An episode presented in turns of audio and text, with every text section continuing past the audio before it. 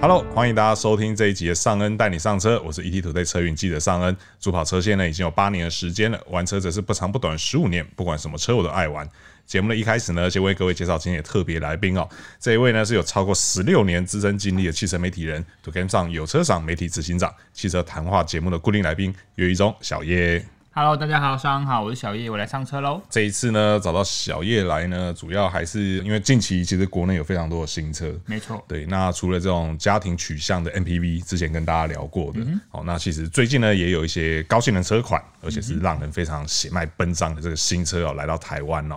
那所以这一集呢，主要跟大家来聊的是这个 B N W 的 M 三哦，因为这次 M 三其实蛮特别的哦，就是嗯特呃，别奇怪嘛，诶、 其实特别的点很多 OK 就是很多东西，很多地方都会引起车迷的讨论你。说说看。像当然，我想大家就知道我要讲的就是这个大鼻孔。对，对，这个大鼻孔真的是未眼先轰动，他已经不是鼻孔，就是人家说车迷说是废 了。因为原本原本 B N W 这个水箱护罩造型，他们原厂都叫做双肾型。对，虽然说我们也不知道肾到底长什么样子 啦，对，但是他们始终都是说这个叫双肾型对。对，那这一次的这个形状真的是大到一个突废破了突破点进化了，还是为了他，你要把肾 卖掉？我想想，可能卖这一次的价格，嗯，卖两颗好像有机会，但卖两颗我应该也活不下去了。对 OK，对一开始就好欢乐，本节目对，那因为它的，因为它的这个造型真的是，真的是未眼先轰有动点啊惊。世骇俗。对对对对对对，那所以说，然后还有就是这一次的，虽然说还没到台湾啦，对但是这次 M 三是首度提供了这个四轮驱动的选项，嗯这个也让很多车迷觉得说，哎、b N W 以往这个引以为傲的后后驱轮驱动对这个后轮驱动是不是就要就此走入历史了呢？对所以说我们会先带大家从这个过往的这些 M 三车型来看嗯哦，然后再来看看这一次的这个大鼻孔 M 三哦，嗯它除了鼻孔大。多了四轮传动之外，也有媒体说它是这个历代最强 M 三，嗯对，那它到底强在哪里？我们今天就来分析给大家听哦。好的，那首先一开始，我觉得可能还是要先跟大家稍微回顾一下历史，好，就是到底为什么 B N W M 这个字母，就是很多 B N W 车迷看到 M 这个字母就会高潮， 哦绝对不是因为 S N M 的这个关系哈，主要是因为这个 B N W M 呢，其实向来就是这个性能的这个代名词嘛。没错，其实 M 部门啊，它一开始在一九七二年的时候，它是为了这个赛车而成立的这七个零年代了，嗯对，他成立了这个特别部门哦，然后直到这个一九九二年哦，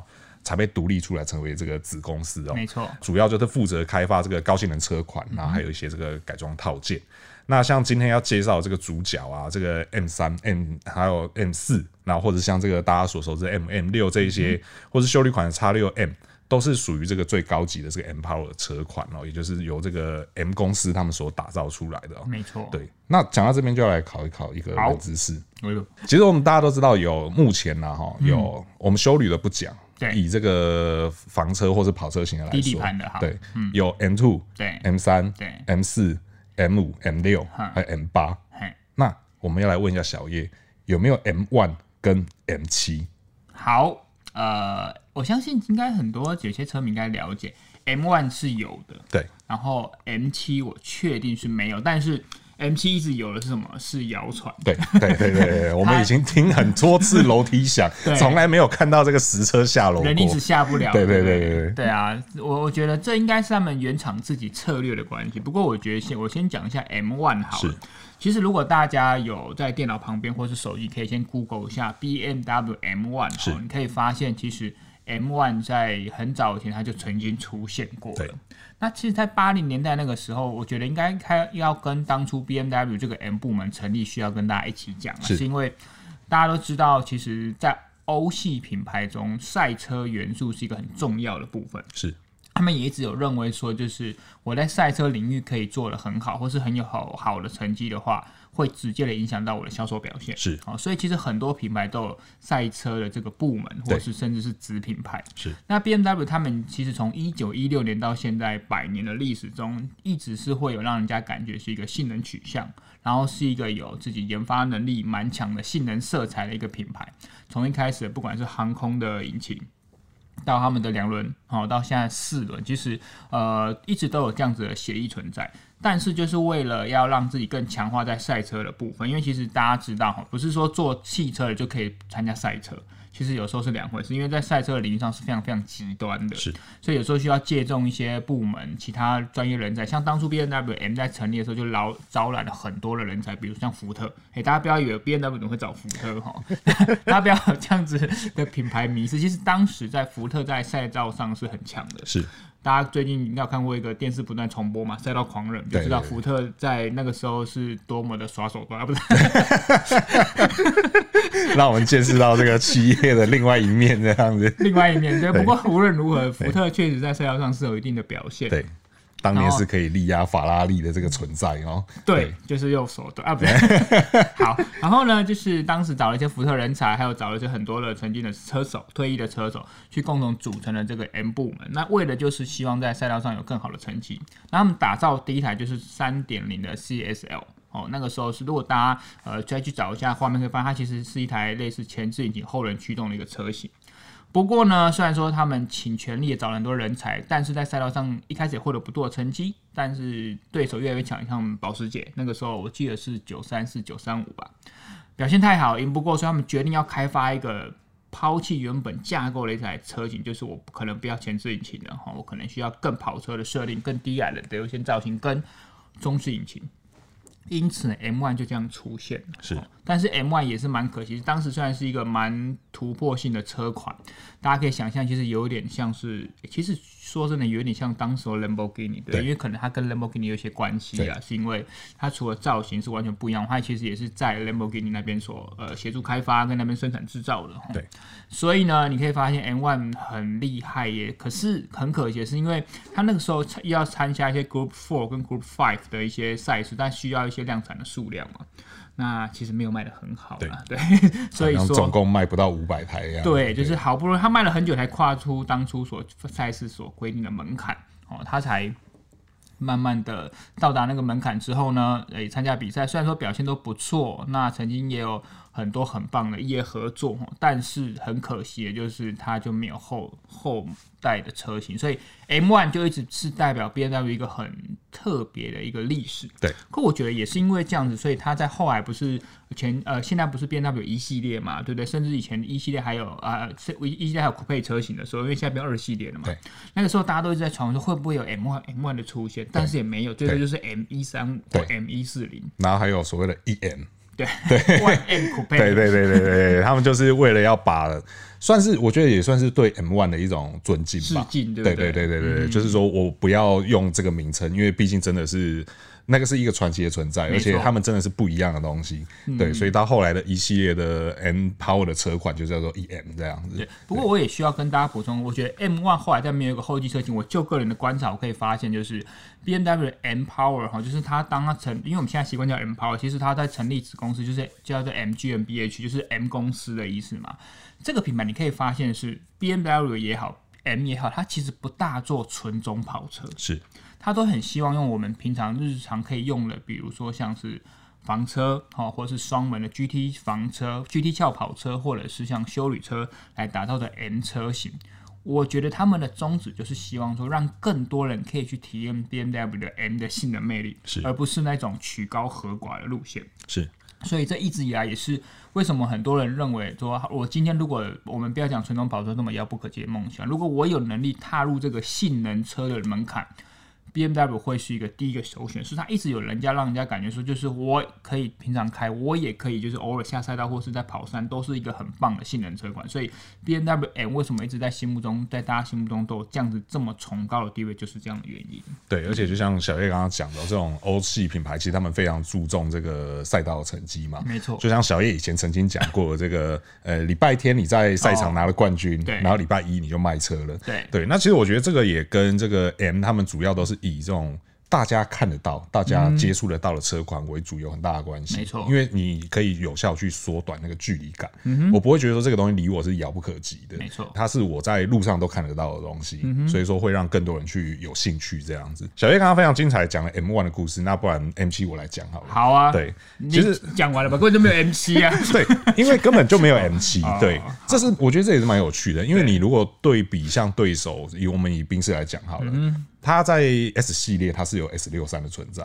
还前还有 S 六五，对不对对，S 六三 S 六我存在，可是，在 B N W 这边，M 它一直始终没有一个就是纯正 M 血统的七系列，确实，对，它只有最高只有到 M 七六零 L I 嗯这个 M Performance 系列车款有点像是奥迪的 S 八，啊，对对对对，因为奥迪也没有 R S 八，也没有 R 东 S 西，八，对这边是个人比较偏执，对对对对，我想这个可能跟他们过去这个大红猪的历史有一点关系，我自己的推推断啦。嗯对，那当然这个未来有机会我们再来跟大家聊聊这一段历史。所以说，其实呢，呃，M One 曾经有，但现在没有了。然后 M 七是一直都有听说要出从来都没有，对，然后但是从来都没有出过。对 嗯，不过我觉得上刚才讲到对手，我觉得可以补补充大家大家一点，就是说为什么 B M W M 在大家心目中这么崇高？因为就像我刚才讲的嘛，哈，他们呃其实很多的时候它都是需要自己研发的，那他们也有很好的这种专业的色彩。如果大家记得的话，当初奥迪的 R S Two 哦，或者是当初宾士想要踏入这个性能门槛的五百一到一五百这个年代，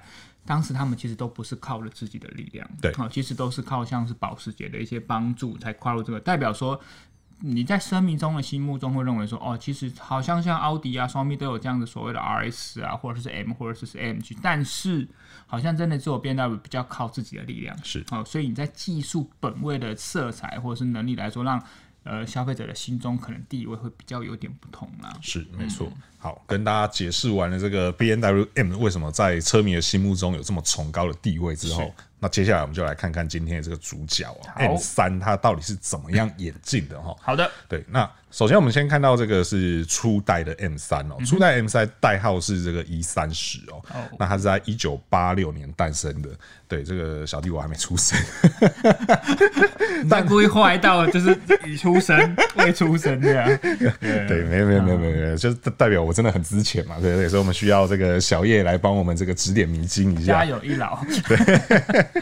对，好那这个最初代的 M 三呢，它是为了这个德国房车赛 DTM 所诞生的、哦，确实那那个时候呢，是采用这个 E 三十的双门款式，嗯然后搭载是二点三升直四的引擎，那可以输出的是两百匹马力哦，这个是欧规车型。没错，对，那它其实陆续后面还推出了这个轻量化的 E EVO One 车型，嗯然后升级到两百一十五匹的 EVO Two 车型，嗯然后以及换装这个二点五升两百三十八匹引擎的这个 EVO 三车型哦。那其实呃，我我觉得小叶应该是有看过 E 三十 M 三十，这搞不好还开过 了。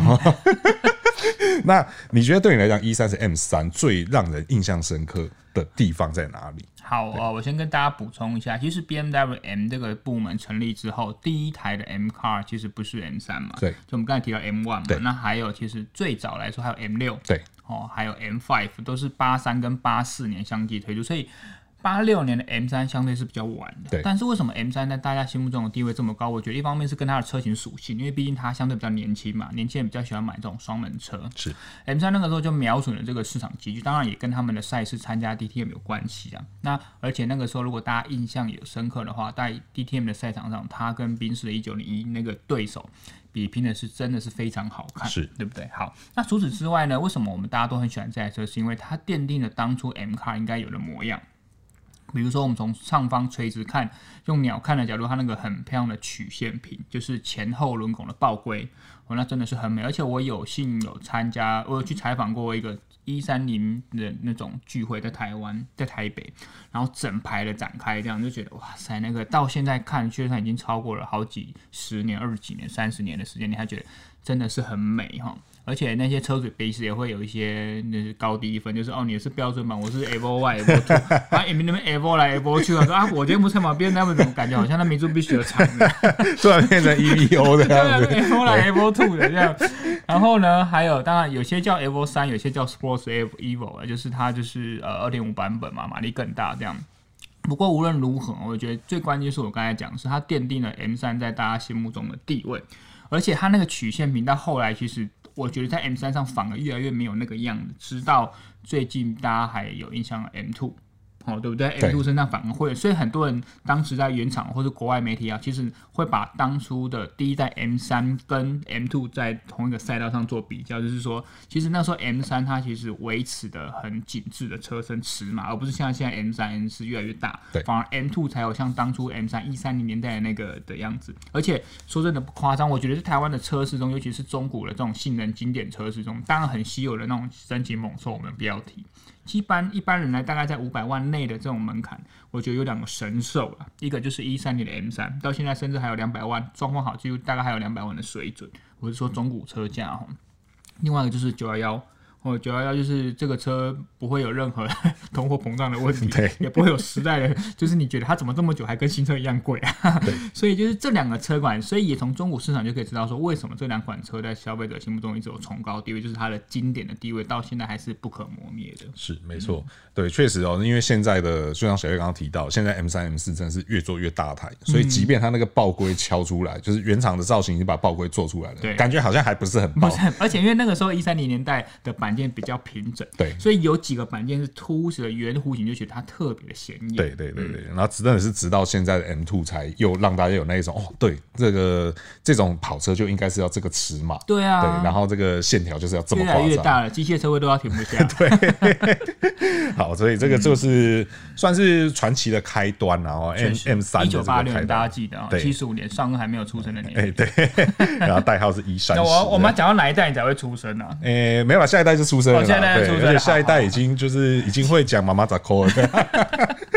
好哦好，好很快的我们就来到第二代的 M 三哦。好第二代 M 三呢，代号是一三六哦，那它是在一九九二年诞生的哦。那当时呢是采用这个经典的这个三点零升直六引擎哦。对那它可以分为美规两百四十匹，然后欧规的两百八十六匹，以及小改款后的这个三点二升三百二十一匹哦。这三百二十一匹是国内比较通俗的讲法。对，大家都说三二一，可能因为比较好记。对对对对对，因为其实当时呃，而且很久以前我也有一台这个一三六，哦，真的哦、但是是三一八，对哦我买不起有 M 有三。偷贴 M 三 吗？没有没有没有没有没有，我我 OK 我只是把 b a 都拔掉而已。OK，OK 对，所以那时候对他的这个二四零二八六三二一，这个算是很就是如数很常家珍啊对很常听到很常听到车友在讲啦理。解对，那这个同时呢，这一代 M 三哦也是首度出现的这个四门车型。对，对，嗯那其实它外形哦，像我们刚刚讲到说，这个一 E 三十它的外形是非常的就是经典，嗯然后而且这个线条是非常明显。可是很有趣的是，到了这个第二代一三六 M 三的时候，其实那个线条相对好像就保守非常多反。而有点走回头路的感觉。对，而且甚至看起来跟一般的车型差不了太多，所以这也是小叶问我说你有没有偷贴 M 三的原因。假 M 三 look 的关 系。对，因为其实弄一弄真的是蛮蛮容易，就是弄成